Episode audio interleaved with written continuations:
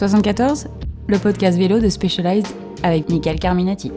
Et ce podcast sera sous le signe du 3. En effet, nous allons aborder le sujet du triathlon, mais pas n'importe lequel triathlon, celui qui fait rêver, celui qui reste gravé à tout jamais dans la tête des athlètes qui le font et le préparent, le triathlon olympique. Et en cette année 2024, l'ambition est grande. Trois Français et trois Françaises seulement seront retenus pour participer et tous avec des chances de médaille olympique. De plus, Paris organisera trois épreuves olympiques en triathlon. Et pour parler triathlon, nous serons trois autour de la table. J'ai la chance d'accueillir Charlotte Morel, triple championne de France en ultra distance, et Fred Delaube, triple champion d'Europe.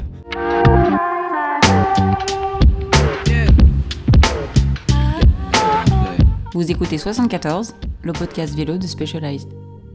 Bonjour Charlotte, bonjour Fred. Salut Mika. Salut. Je suis super content de, de vous accueillir ici dans les locaux de Specialized Aubagne. Alors comme j'ai dit, on n'est pas dans un studio classique, on a la chance d'avoir un studio de luxe. Le magasin est ouvert, ça résonne un peu. On va avoir des clients qui vont rentrer, qui vont passer, peut-être choisir des selles, des chaussures, des vélos. Mais on va, on va évoluer sur le, sur le podcast autour de ça. Euh, on a bu un petit café. D'ailleurs, j'invite... Excellent petit café. Ouais, très très bon. J'invite les différents euh, auditeurs qui seraient sur Marseille, Aubagne, La Ciotat à venir prendre un café et à découvrir le magasin aussi. On va vous présenter Charlotte, donc la maîtrise du triathlon, trois fois championne de France 2015, 2016, 2017. Exactement, ouais. Donc euh, trois fois championne de France longue distance. Mais euh, avant ça, j'ai commencé le triathlon par euh, le court distance. Donc j'ai été 10 ans en équipe de France, euh, j'ai fait quelques podiums sur Coupe du Monde et, euh, et Coupe d'Europe euh, sur court distance, donc la, distance, la fameuse distance olympique. Et puis après, je me suis orientée sur longue distance, qui était une discipline, enfin une distance plutôt qui me correspondait un petit peu mieux, parce que la partie vélo qui se fait sans drafting correspondait mieux à mes qualités de cycliste. Et euh, j'ai voulu profiter de, cet avantage-là sur, euh, sur des courses comme euh, les Alpha Ironman et les Ironman avec pas mal de podiums effectivement comme, comme tu l'as dit et notamment sur l'Ambraman qui est une, course que l'on connaît bien en France et d'ailleurs pas très loin de finalement d'Aubagne. hein. On, a les Alpes à, côté, Euh, donc euh, c'est vrai que je me suis après spécialisée sur la longue distance. On accueille aussi Fred, euh, Ouais. Fred Belaubre, Salut Mika. trois fois champion d'Europe, je le disais en introduction. On va parler des Jeux Olympiques, mais on a la chance que tu en aies participé à deux, Ouais. qui sont? Athènes en 2004 et Pékin en 2008 sur lesquels j'ai terminé 5e et 10e. On abordera le thème de la préparation, qu'elle soit mentale, physique. Euh, on en reparlera tout à l'heure, hein, mais c'est quatre longues années avant Ouais, d'arriver. le- Il y a la thématique des sélections qu'on va aborder, qui sont assez dures. Est-ce que tu peux nous dire pourquoi tu as choisi ce, sport, par exemple? Oui, ben, c'est vrai que moi au départ j'étais euh, nageur très jeune. J'ai eu un, papa triathlète, on va dire, euh, qui a lancé le triathlon en France dans les années 85. Donc j'ai découvert la, discipline très tôt et j'ai trouvé l'ambiance super. Je faisais euh, beaucoup de longueur, la tête dans l'eau. avec le club de natation et l'ambiance du triathlon m'a beaucoup séduit et j'ai commencé à courir et à rouler euh, avec les, les copains et c'était vraiment super et ensuite j'ai intégré le, sport-études à Boulouris à 15 ans. Donc tout de suite euh, une démarche euh, plutôt axée sur la performance cette fois. Et les années juniors, puis seniors, et puis les Jeux olympiques en, en ligne de mire rapidement également. Et en fait, les, les années, elles défilent. Et c'est vrai, comme tu le disais tout à l'heure, euh, c'est vite un, parcours du combattant de, vouloir participer aux Jeux Olympiques mais à la fois c'est aussi la beauté de cette épreuve. Et euh, donc ça m'a animé pendant, pendant presque 25 ans de triathlon. Il y a beaucoup de choses à dire. Une petite aparté, du coup, vous n'êtes plus athlète professionnel, euh, vous êtes marié femme et vous avez créé euh, une continuité ensemble qui s'appelle My Tribe. Euh, Charlotte, c'est quoi My Tribe? En fait, My Tribe, c'est euh, un accompagnement qu'on a souhaité euh, proposer aux triathlètes amateurs, euh, en fait à tous, pour un petit peu transmettre l'expérience que nous, on avait en tant qu'athlète et puis en tant qu'entraîneur, puisqu'on a aussi suivi des formations, des diplômes. J'ai un master en STAPS aussi et tout ça. Et du coup, ça s'est fait assez naturellement parce que c'est vrai qu'avec Fred, on a peut-être cette valeur-là de partager un petit peu, euh, d'aimer partager avec euh, les, athlètes euh, nos connaissances, notre passion pour le triathlon. Et donc, on a créé My Tribe, qui, est une, qui propose du coaching individuel, individualisé, donc du coaching au quotidien pour, pour tous les triathlètes, quels, que soient leurs objectifs, et des stages qui, qui les accompagnent sur, sur, sur leur préparation pour, pour un objectif. Fred, c'est combien d'athlètes, enfin athlètes ou non-athlètes, mais c'est combien de personnes coachées aujourd'hui, euh, MyTribe Maintenant, aujourd'hui, en, en, 2024, c'est une énorme communauté. On, on compte pas les athlètes. Pour nous, l'objectif, c'est vraiment d'être euh, dans, la proximité, dans le coaching et dans, l'échange sur les stages, euh, l'échange physique. Du coup, la communauté grandit, mais euh, il y a des athlètes qui, préparent un objectif pendant, six mois et puis qui, vont arrêter ensuite. Donc, le, chiffre est, très variable. Ce qui est sûr, c'est que nous, on, on s'est entouré aussi d'autres coachs de confiance pour faire continuer de faire grandir la communauté et d'apporter toujours plus de conseils et garder la proximité. Donc euh, on est maintenant une petite team de coachs. Euh, il y a des coachs aussi euh, qui, qui, viennent nous aider sur les stages. On a même une cuisinière hors pair qui vient pour, pour voilà, compléter l'équipe. Mais hum, voilà, j'ai pas, j'ai pas un chiffre précis, mais c'est sûr que la communauté grandit et euh, on a même un nouveau projet professionnel qui est euh, d'avoir créé une plateforme d'entraînement pour euh, continuer d'améliorer la proximité avec les athlètes. Donc tu vois, on est, on se donne pas de limites et, et voilà, c'est ce qui est sympa aussi dans, notre quotidien. 74, le podcast vélo de Specialized, Michael Carminati. On va parler des Jeux Olympiques de Paris en 2024. Donc les 30, 31 juillet et 5 août, il y aura donc trois épreuves, euh, une épreuve masculine euh, et puis un relais mixte. On va laisser un tout petit peu de côté pour l'instant le relais mixte. On va juste parler déjà de l'épreuve principale, l'épreuve dite euh, triathlon olympique. Fred, peut-être nous faire un, un bon explicatif sur ce que c'est qu'un triathlon longue distance et puis un triathlon olympique. Euh, il faut rappeler rapidement qu'il y a quand même deux sports dans le triathlon très distincts. C'est le long et le court. Sur le court, sur la distance olympique, donc euh, S, M, euh, les distances, ça, représente à peu près une heure d'effort ou deux heures pour la distance olympique. à comparer du longue distance, on est plutôt sur des 4, 5, 8, 10, 15 heures d'effort. Donc déjà, la stratégie est pas du tout la même, mais surtout, la partie vélo est complètement différente puisqu'on va plutôt ressembler à une épreuve de cyclisme pour la partie vélo sur le court distance. Donc euh, pour ceux qui vont regarder les Jeux Olympiques, euh, et je pense qu'ils vont être nombreux à Paris en 2024, la distance olympique, on verra des athlètes en paquet avec beaucoup de stratégies, des attaques, des virages, euh, un peu comme un critérium en vélo, où il va y avoir des relances et ça va s'observer un petit peu et peut-être même des, des, des alliances entre athlètes euh, plus ou moins adversaires. Donc ça va être super intéressant d'observer un peu les, les, stratégies et les, les rôles de chacun.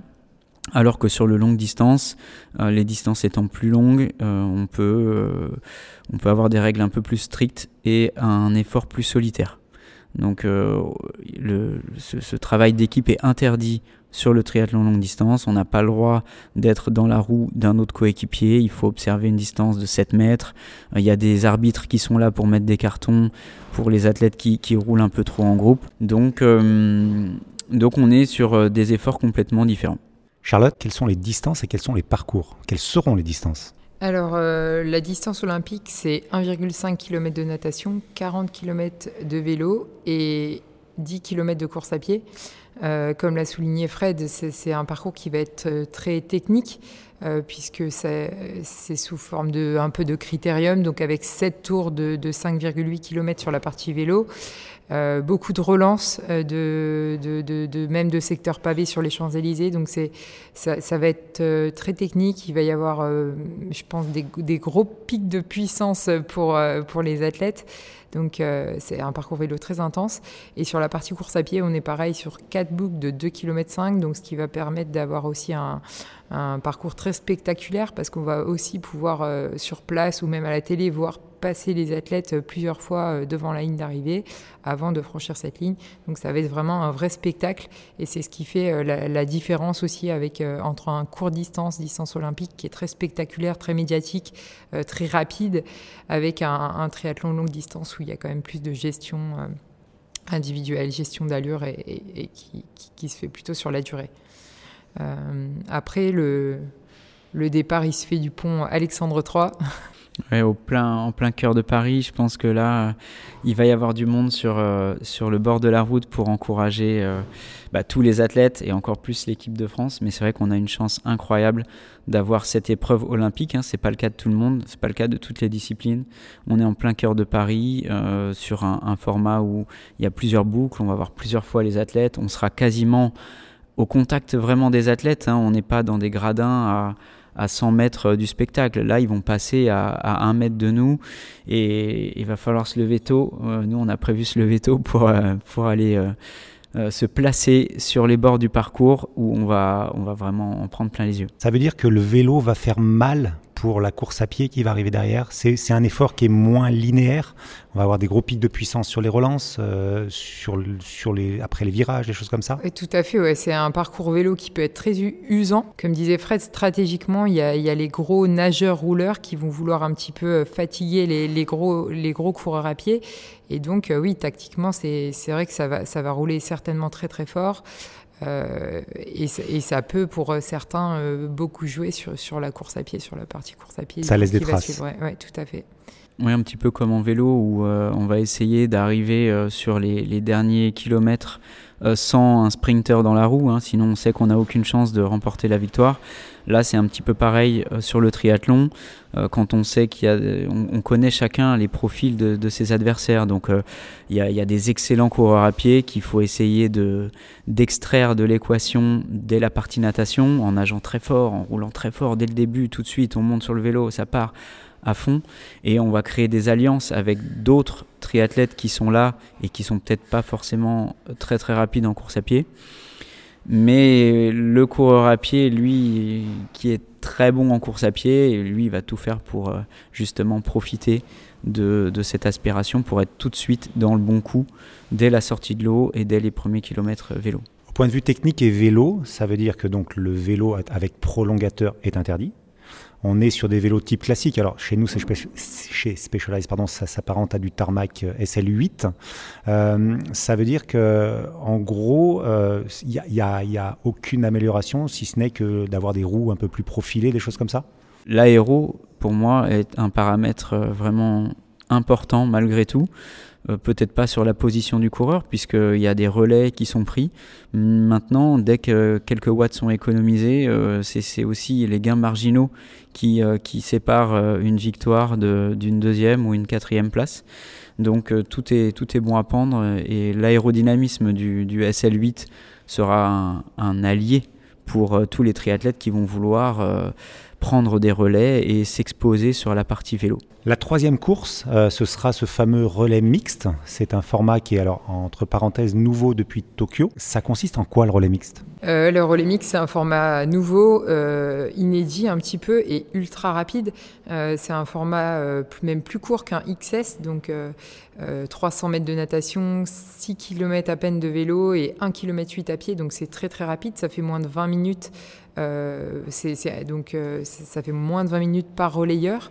Euh, c'est, donc un relais de quatre athlètes avec une femme, un homme, une femme, un homme. Donc c'est un relais mixte une épreuve mixte. Et, ça change un petit peu du, caractère individuel de, la discipline du triathlon euh, de base, puisque là, on, associe donc un triathlon individuel, mais euh, sous la dimension collective, donc avec euh, quatre épreuves qui se succèdent et une dimension du coup de, course par équipe. Donc ça change un petit peu l'origine un peu du triathlon, qui est un sport individuel, puisqu'on transforme ça en en course par équipe et euh, ça donne une dimension aussi euh, bah, très spectaculaire, très médiatique, très rapide. Euh, au niveau des stratégies de course, il y, a, plein de choses à mettre en place, comme disait Fred, des alliances aussi entre pays.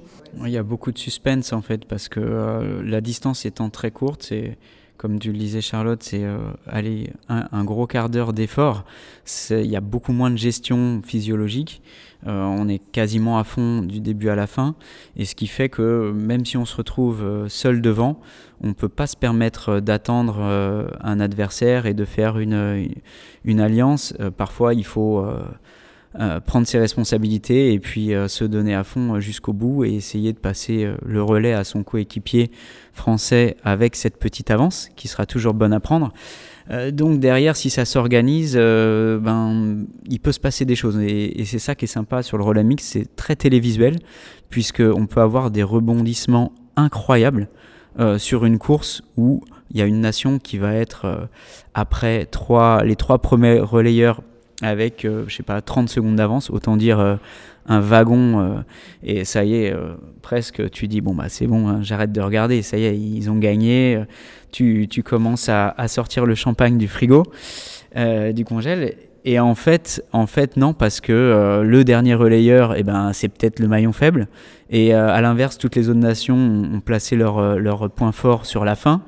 Euh, le premier relayeur, il se retrouve tout seul, donc il va moins vite, il se fait rattraper en vélo et au final, il est même pas sur le podium. Donc euh, le champagne, il retourne au frigo. Mais euh, c'est ça qui est sympa sur l'aspect suspense, spectacle. Donc ça veut dire aussi que le sélectionneur doit faire une proposition au jour J avec les plus et les moins de chaque coureur, mais aussi avec le niveau de forme à ce moment-là. Exactement. Et, et, le choix se fait aussi au dernier moment sur l'ordre de qui va partir en premier, deuxième, troisième, quatrième. Comment déjà euh, ça se passe dans la tête et dans la préparation? Parce que c'est vrai qu'on a tous tendance à se dire bon bah les athlètes euh, c'est bon, c'est facile, c'est leur métier, c'est quatre ans de travail. Ensuite il y a l'histoire de, on en parlera tout à l'heure, mais des sélectionnables ou pas sélectionnables. On a la chance en France en plus d'avoir un vivier énorme.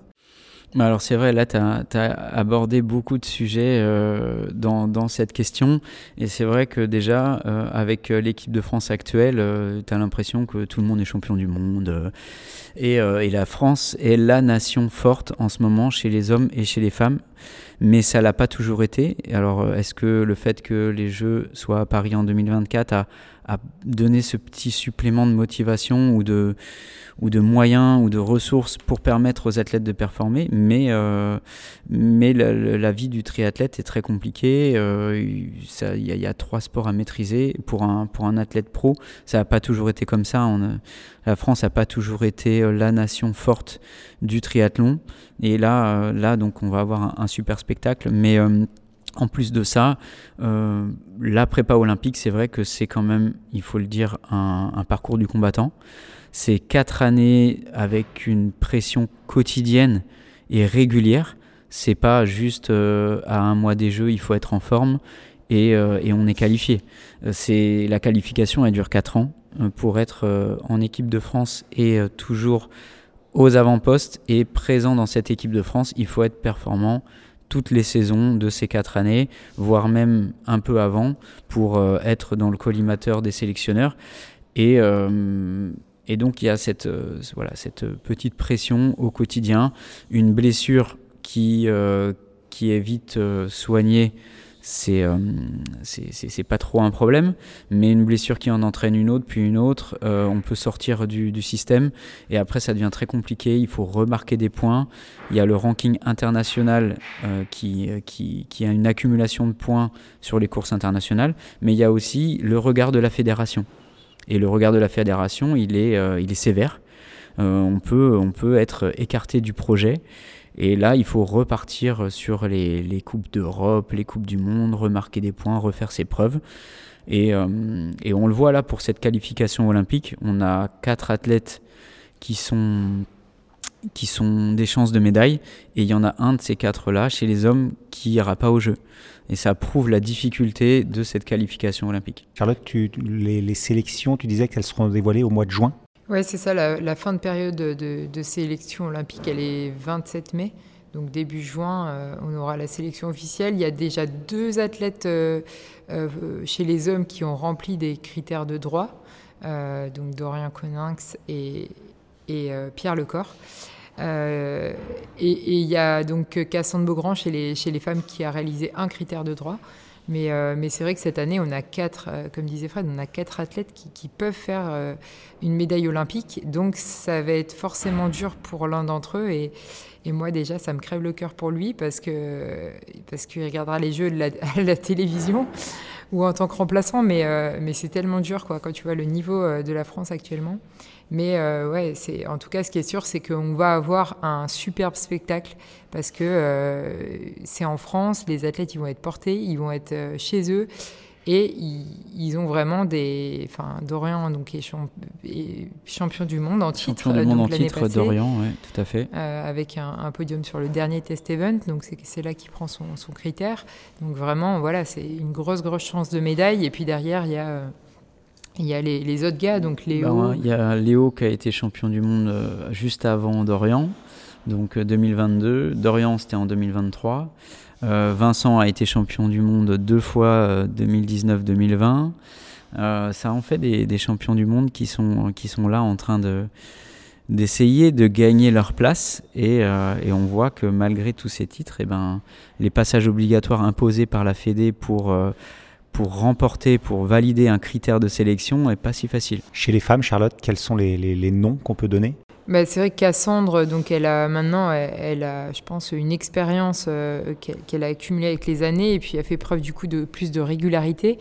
Euh, elle a fait un podium, donc elle est deuxième l'année passée sur le test event hein, à Paris, donc euh, je pense que c'est une réelle chance de médaille. et ce serait, ce, serait, ce serait fou. Mais il y a aussi la jeune Emma Lombardi, hein, qui a 22 ans seulement, euh, qui, fait du triathlon depuis pas très longtemps, mais, qui, a un potentiel et, une détermination vraiment incroyable.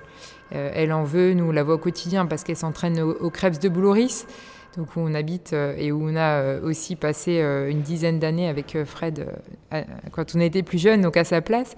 Et c'est vrai qu'on la voit, moi je trouve qu'elle est incroyable cette athlète. Euh, je pense que Emma, elle, est très très jeune, mais elle a le, potentiel d'une très grande championne et que, dès, cette année à Paris, c'est une grande chance de médaille pour la France aussi. Et voilà, il ne faut pas oublier aussi Léonie Perriot, donc euh, euh, la troisième française actuellement, qui, est, actuellement la meilleure place sur les JO à Tokyo avec une cinquième place. Euh, donc je pense que Léonie, elle est capable de sortir euh, la course d'un jour. C'est un peu une athlète qui est, capable d'avoir de, de, ce petit plus sur, euh, sur un championnat, un Jeux olympiques, et qui peut être très très surprenante et très très forte. et c'est pareil, elle s'entraîne aussi à Boulouris avec le groupe de Léo Bergère, et on la voit passer sur ses séances à pied. Euh, on, l'aperçoit, je dirais même, parce qu'elle va tellement vite qu'on la voit à peine passer. Donc je pense que, je pense que Léonie, comme Léo d'ailleurs, ils, sont bien en forme, ils s'entraînent très dur, on les voit au quotidien. Et, euh, je pense que voilà, elle, elle, peut aussi, euh, sur la course d'un jour, faire une très très belle performance. Donc il faut y penser aussi.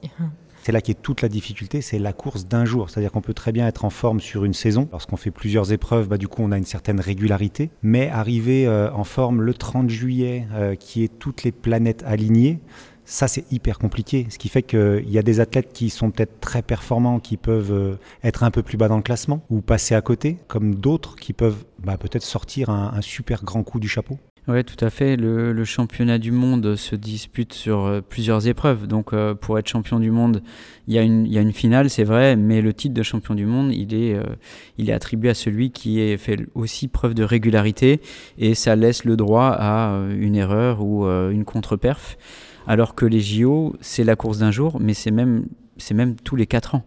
Donc, cette performance, il faut la préparer pendant quatre ans.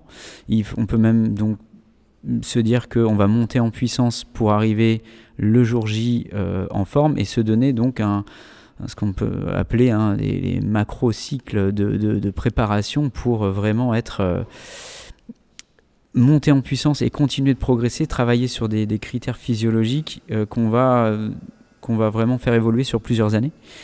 et, et, aussi par rapport à un championnat du monde ou un championnat d'Europe, cette course est ultra médiatique. Euh, d'une part, et en plus on a un nombre de participants limité à 55 athlètes.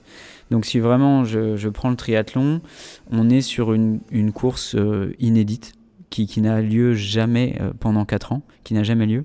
Et, donc il y a des scénarios qui peuvent arriver complètement soudains, hallucinants et imprévus avec des athlètes qui vont en mode kamikaze, qui vont saisir cette opportunité de tenter leur chance parce qu'ils ont eu une préparation hors norme, hein, événement hors norme, préparation hors norme, euh, les médias, la télé, euh, un coup de projecteur, euh, un coup de folie, et, donc le scénario de course va être différent de d'habitude. On va avoir des, des, athlètes qui vont, pour ainsi dire, se sacrifier pour, pour, être, pour, pour peser sur la course, pour peser sur la stratégie de course, et, qui sait, vont peut-être tenir euh, jusqu'à un certain point assez, assez proche de l'arrivée, et donc vont semer le doute dans la tête de certains autres, euh, voire même euh, voilà, créer des, des, dynamiques de course complètement nouvelles. Et, ça, il faut être prêt à, à, ces, à ces stratégies de course, à ces scénarios de course un petit peu différents. Et donc il faut être fort partout, il faut être réactif, il faut sentir les choses aussi, être capable de réagir au quart de seconde pour sauter dans une roue euh, quand on connaît un athlète très fort en vélo, par exemple, et un athlète qui n'est pas forcément là d'habitude, et là, euh, il y a une échappée qui va partir à ce moment-là. Ça veut dire qu'au préalable d'une compétition, euh, on a quand même étudié ces concurrents-là Exactement. Il faut, être, il faut être stratège, il faut être observateur pendant la course. Mais ça, je dirais que tous les athlètes se connaissent. Et par exemple, le vice-champion olympique à Tokyo en 2021, Bon, il a la grosse étiquette sur, euh, sur Paris. Euh, ça va être un client. On parle beaucoup de l'équipe de France, mais évidemment, il n'y a, a, pas, que les, pas que les Français quand même. Hein. Euh, il va y avoir des gros gros clients, notamment sur la partie course à pied, cet anglais qui s'appelle Yi et qui, est, qui, a, qui, a, le meilleur chrono en course à pied sur le test event. Pour ceux qui ont regardé la course, il a atomisé la course à pied. Donc on parle beaucoup des Français, mais il y a cet anglais qui court, euh, qui vient de l'athlétisme, donc euh, qui court à, des vitesses folles et qui maintenant euh, nage suffisamment bien et, roule suffisamment bien pour être présent au bon moment. Donc, par exemple, lui, ça va être un peu la, bête noire des Français sur la partie course à pied. Mais il y en a d'autres qui vont être aussi à suivre sur la partie vélo et des excellents nageurs à qui il va falloir aller chercher les pieds. Euh, mais ça, les Français, on va dire qu'ils sont plutôt bien placés euh, sur la partie natation. Au niveau des Françaises, Charlotte, sur le niveau international, on a des noms? Euh, Oui, bah c'est un petit peu pareil. Il y a aussi la, nation, enfin les Anglaises, les Anglaises qui sont, qui sont favorites. Et en plus, il y a une très belle densité, donc il n'y en a pas qu'une. elles, elles, sont premières à tour de rôle. Euh, et puis, euh, et puis euh, ouais, je pense que c'est la nation dominante actuellement, mais il y en a plein d'autres. Hein. Il y a aussi, pardon, la, championne olympique en titre, Flora Duffy, qui, qui peut être très performante. il, y a, ouais, y a, vraiment, y a vraiment une densité de folie. Je pense que sur les 55 partantes, enfin, tout peut se passer. C'est la course d'un jour et et comme, euh, comme dit Fred, on peut avoir des belles surprises. Enfin, des, des, des, des surprises en tout cas.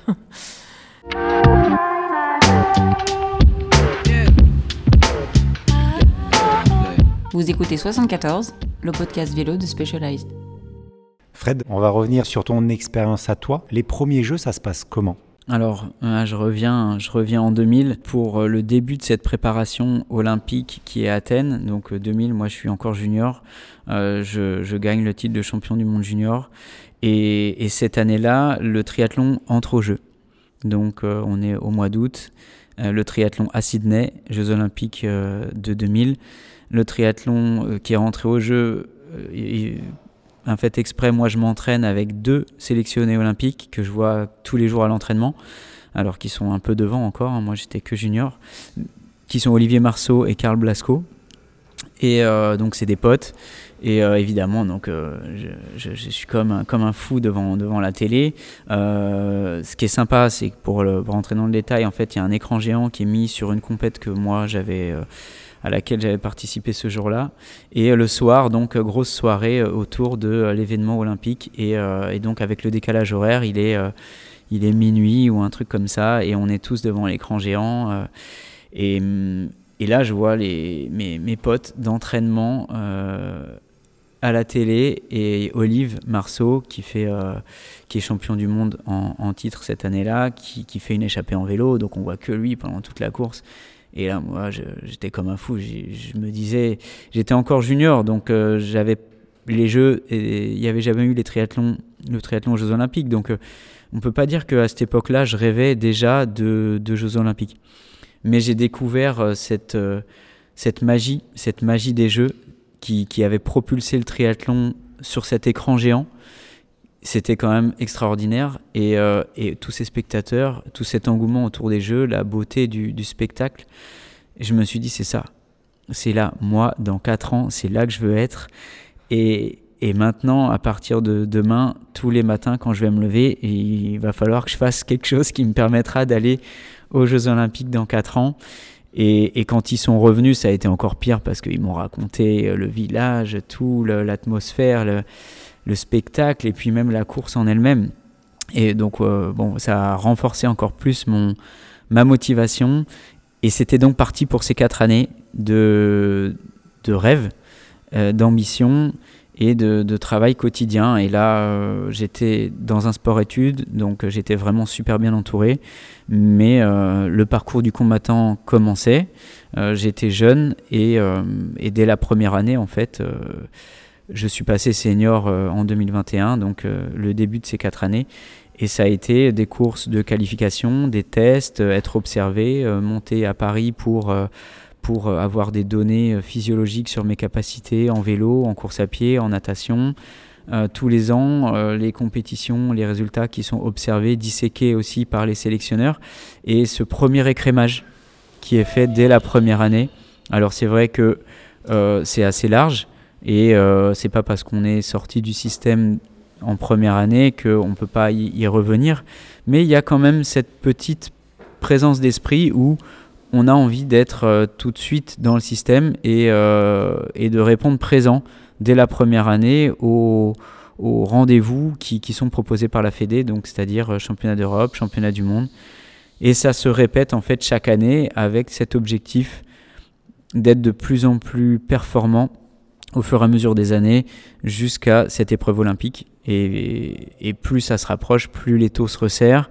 Euh, on passe de 12 places à, 8, puis 10, enfin 10, 8. Euh, et le jour J, c'est au maximum 3 places pour euh, les hommes aux Jeux Olympiques. Donc là, 3 places, ça commence à être un peu chaud.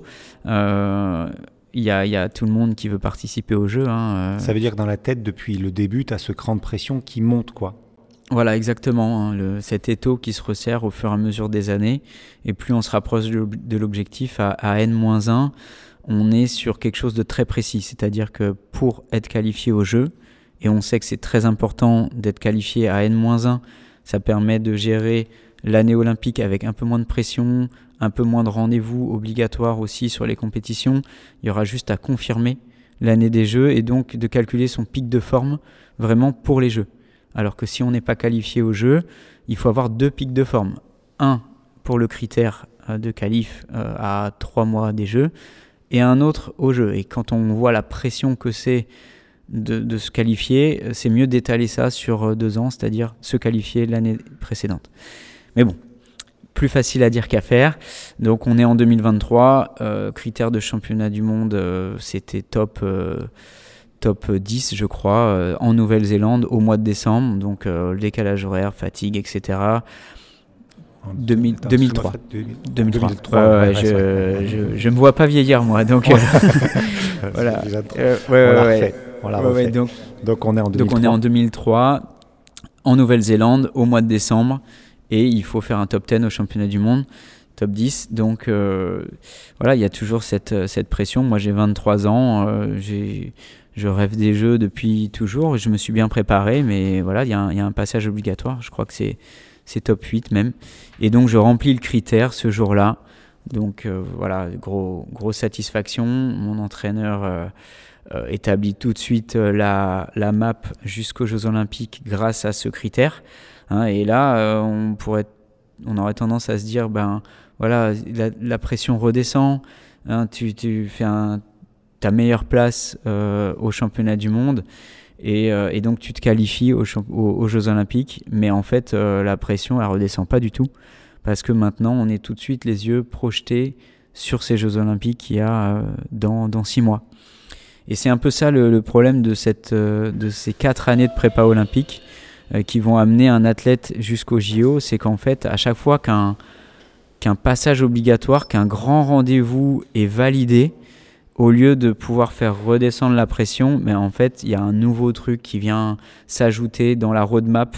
Et donc, il y, a une pression qui reste euh, stagne, voire même qui augmente pendant ces quatre années jusqu'au JO avec euh, de l'adversité en permanence. Mais voilà, c'est aussi ce qui fait la beauté des jeux. Chose qu'on ne se rend pas forcément compte, nous, en tant que public. C'est-à-dire qu'au contraire, nous, on aurait tendance à se dire, bon, ben, Fred, euh, il fait une super place au championnat du monde, euh, bah, du coup, ça va être hyper facile aux Jeux Olympiques. Alors qu'en fait, c'est une pression supplémentaire.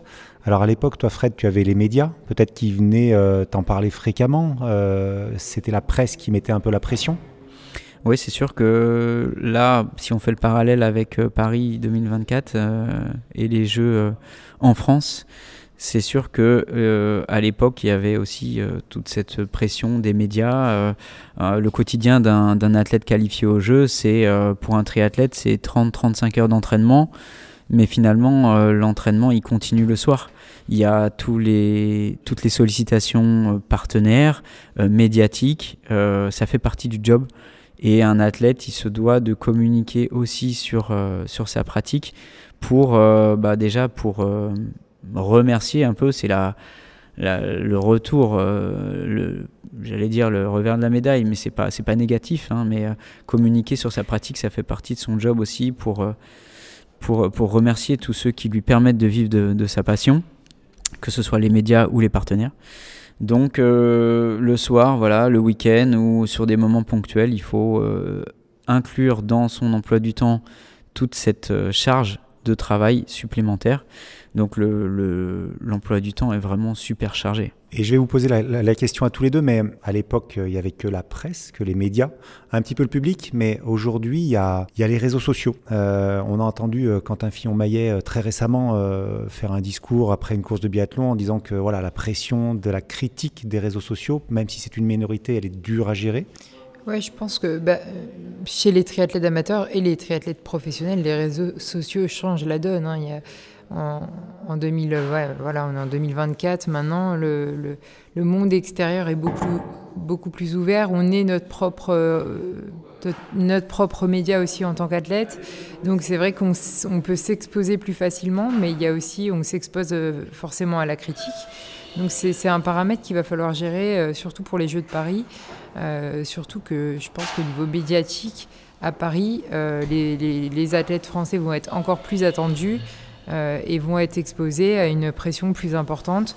Donc ça va être vraiment un paramètre à gérer et qui va certainement aussi jouer dans la performance des athlètes, je pense, parce que cette façon de gérer la pression, que ce soit des réseaux sociaux ou des médias, elle va être vraiment primordiale pour pour pas se perdre son énergie là-dedans en fait finalement et, être suffisamment sur les réseaux parce que ben on en a besoin hein, pour, pour, euh, euh, forcément on doit parler de ses partenaires on doit euh, ça, fait aussi partie du, du job d'athlète mais mais rester rester suffisamment en retrait pour pour aussi garder cette énergie et, et pas s'exposer se, à, à de la pression négative en tout cas quoi.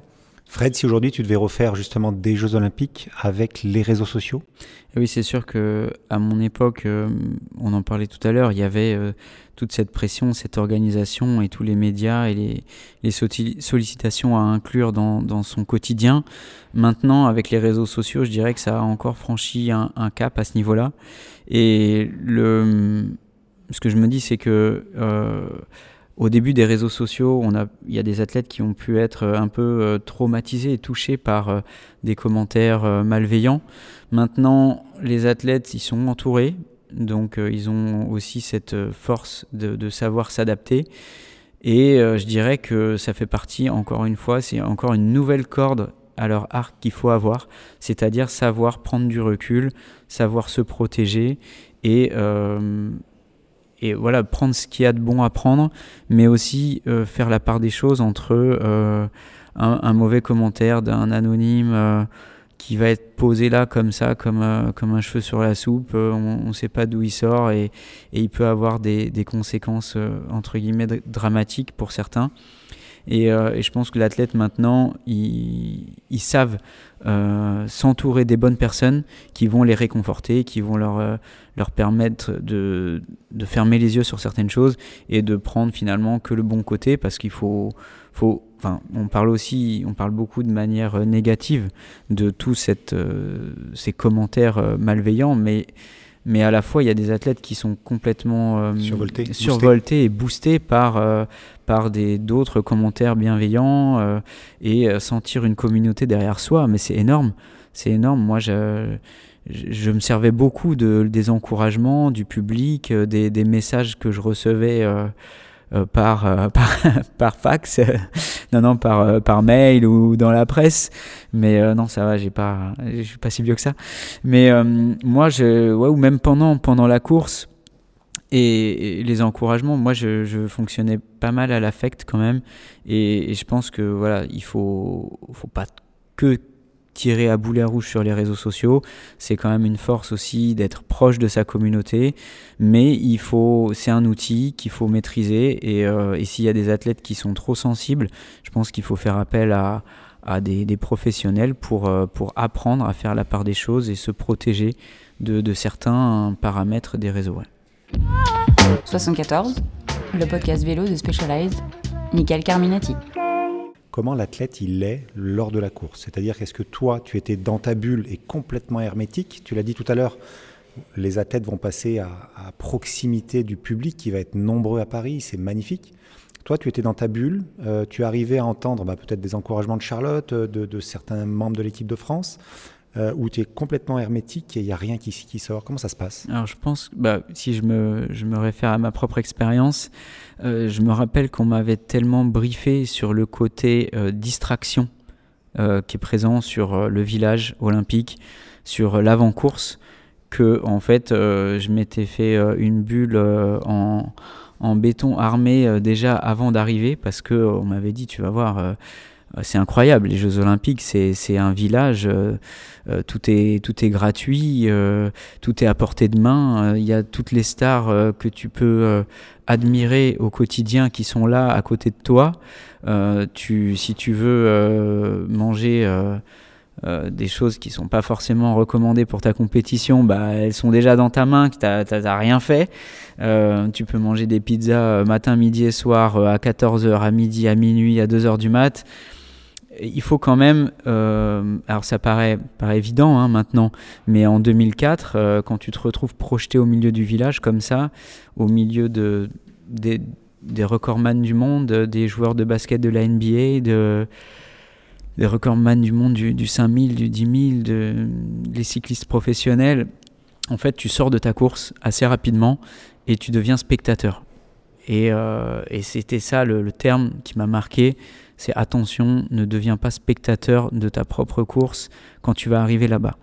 Donc j'étais bien préparé, j'étais bien dans ma bulle et en effet, je suis arrivé là-bas je fais d'accord, c'est euh, euh, le Euro Disney euh, du sportif.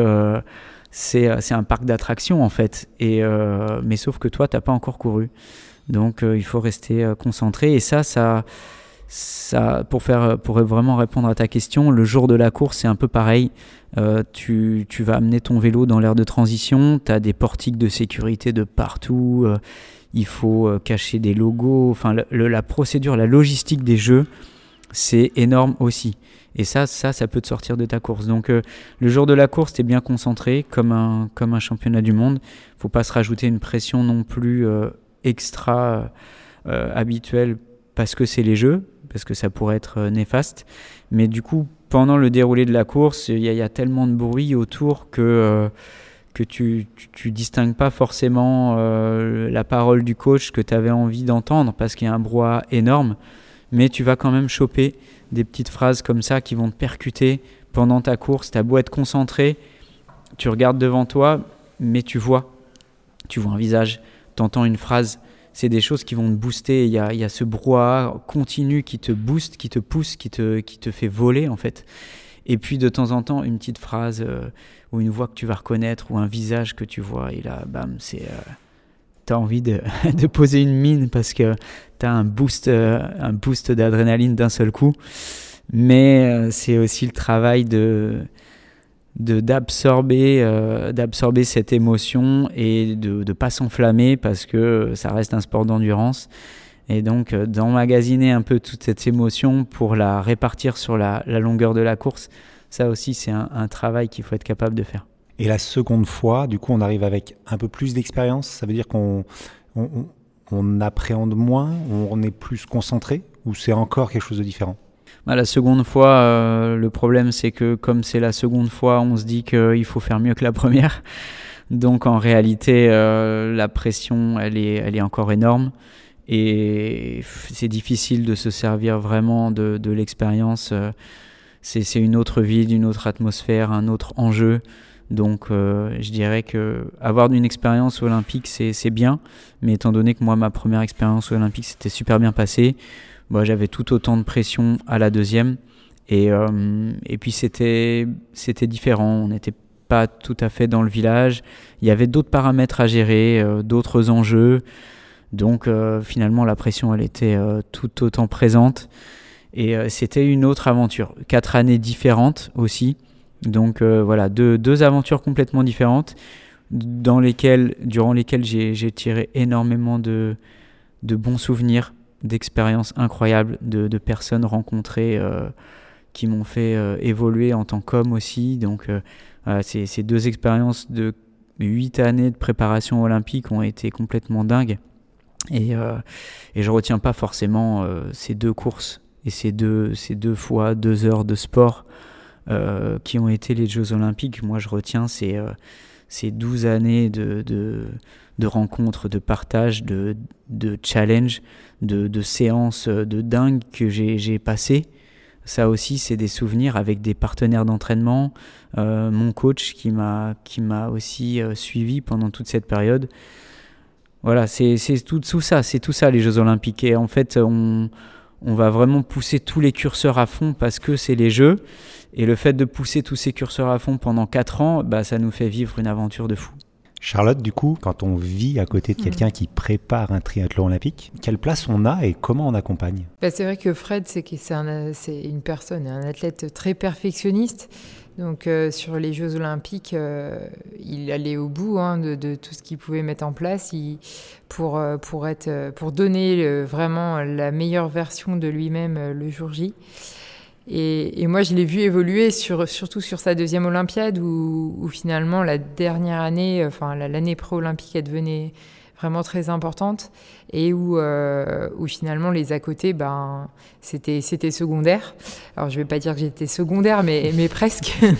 mais c'est vrai que son, son seul but le matin, il se levait, c'était pour l'entraînement, pour, euh, pour améliorer sa récupération. Pour, donc il n'y avait rien qui, qui, se mettait en travers de son chemin. Et en tout cas, c'est vrai que ça, de ce côté-là, il, a, je pense qu'il est vraiment allé, euh, il a donné tout ce qu'il pouvait pour, pour réussir sa préparation. Et euh, moi, je me rappelle même les, deux derniers mois avant, avant cette épreuve-là. Euh, bah déjà, il était en stage, donc euh, je ne l'ai pas vu. Et puis, la seule seconde où je l'ai revu, c'était la veille des Jeux Olympiques. Et bon, il avait 30 secondes à m'accorder, mais pas plus. Parce que bon, il, avait besoin de me voir. Je pense que ça lui avait fait vraiment beaucoup de bien. Mais, mais comme, comme il disait, il, il, vraiment, il, il devait pas se disperser, il devait rester dans sa bulle euh, et il devait rester focus sur sa course. Ouais. Donc, euh, c'est vrai que l'année pré-olympique, j'ai vu Fred euh, très très investi euh, sur euh, sur son objectif et je pense que c'est unique quoi. C'est une année unique, un objectif unique et et en tant que partenaire, bah, ça a été hyper intense aussi, même le jour de la course. Parce que par contre, moi, je l'ai vu se préparer justement dans sa bulle, avec euh, son gilet euh, refroidissant parce que parce que c'était à Pékin, il faisait chaud, humide. Et euh, c'est vrai que j'ai toutes ces images qui me viennent en tête. Puis voilà, le, cœur qui bat à fond pendant deux heures à, à lui hurler dessus pour, pour le soutenir. Et puis ça se joue à la fin sur, sur quelques secondes entre chaque athlète. C'était Enfin, c'était une course incroyable. Euh, et, oui, oui, c'était hyper intense, même de le vivre à côté. Et c'est un superbe souvenir aussi euh, en tant que femme, même si j'étais athlète aussi euh, en parallèle. Mais ouais, c'était magique. On est aujourd'hui, on enregistre cette émission, on est en mi-février. Le parcours est encore long. Comment ça va se passer pour eux et qu'est-ce qu'on peut leur souhaiter? Je pense que déjà, comme pour tout amateur qui, qui prépare un objectif, l'objectif numéro un, enfin la règle numéro un, c'est de ne pas se blesser. Et euh, dans cette dernière ligne droite où on essaye, comme je disais tout à l'heure, de vraiment pousser les curseurs à, fond, euh, événement exceptionnel, préparation presque exceptionnelle, même s'il faudrait pas trop, euh, de pas se blesser, ça va être euh, important parce que là, la frustration, elle est terrible. Donc, pas se blesser, arriver en forme, et puis, ben, on le répète, mais se qualifier parce que là, il y a 4 quatre, garçons pour 3 places. Donc ben, malheureusement, je leur souhaite à tous les quatre de se qualifier. C'est que c'est compliqué d'en choisir que 3. Et je, plains le sélectionneur. Voilà, ne pas se blesser, arriver en forme et, et bien savoir gérer la pression. Donc essayer de... Voilà, la phrase qu'on que je me répète parfois, c'est euh, ne pas laisser euh, l'enjeu passer avant le jeu. Donc garder le jeu avant l'enjeu. Euh, pour les Jeux Olympiques, ça, ça, a encore plus de sens. Ne pas trop penser à cette paramètre que les Jeux Olympiques sont en France, que toute la pression est énorme et que tous les médias, les amis, la famille, tout le monde va nous pousser à avoir, enfin va les pousser moi je m'y vois déjà, euh, va les pousser et, euh, vouloir qu'ils performent. Seulement, euh, il faut réussir aussi un peu à se détacher de ça. Donc, garder l'objectif en tête, c'est-à-dire voilà, rester sur sa propre préparation, ne pas trop voir ce qui se passe autour, ne prendre que ce qu'il y a de bénéfique sur ce qui se passe autour, ne pas se blesser et bah, se qualifier. Moi, je souhaite aux Français de, d'accumuler tout le positif, que ce soit des réseaux sociaux, euh, des spectateurs qui seront euh, au bord de la route pour, euh, pour se transcender et accomplir une performance exceptionnelle. En tout cas, nous, on sera là au bord pour les supporter et, et quelle que soit leur place, on sera fiers d'eux. Et vraiment, ça va être un, un magnifique spectacle à Paris, c'est unique. Euh, c'est des Jeux olympiques en France euh, avec une équipe de France euh, qui n'a jamais été à ce niveau-là. Donc moi j'ai hâte de suivre ça et je leur souhaite bonne chance, bien sûr. bonne course les gars. où est-ce qu'on peut vous suivre? Le site MyTribe? Voilà, alors nous on a une actualité quand même très riche. Alors si vous, voilà, entre les podcasts Specialized et notre site internet, on a plusieurs projets. Il y a MyTribe, donc l'accompagnement pour les athlètes, tout niveau, tout tout objectif. On a aussi une nouvelle plateforme d'entraînement qui marche super bien, euh, euh, qui est plutôt du coup à destination des coachs. Donc euh, d'autres coachs peuvent l'utiliser et en ce moment on la, présente bien aussi, Ido Sport. donc voilà, mytribe.fr, idosport.app euh, nos réseaux sociaux, euh, Charlotte Morel, euh, Fred Bello, voilà, on est un peu, un peu partout si vous voulez nous suivre et on adore partager ce qu'on fait. Mille merci d'être venu ici à Specialized Aubagne et puis on se retrouve très bientôt. merci Mika. Merci Mika. Ouais, génial, un grand, grand moment d'émotion ce, ce podcast. J'ai hâte de le réécouter d'ailleurs.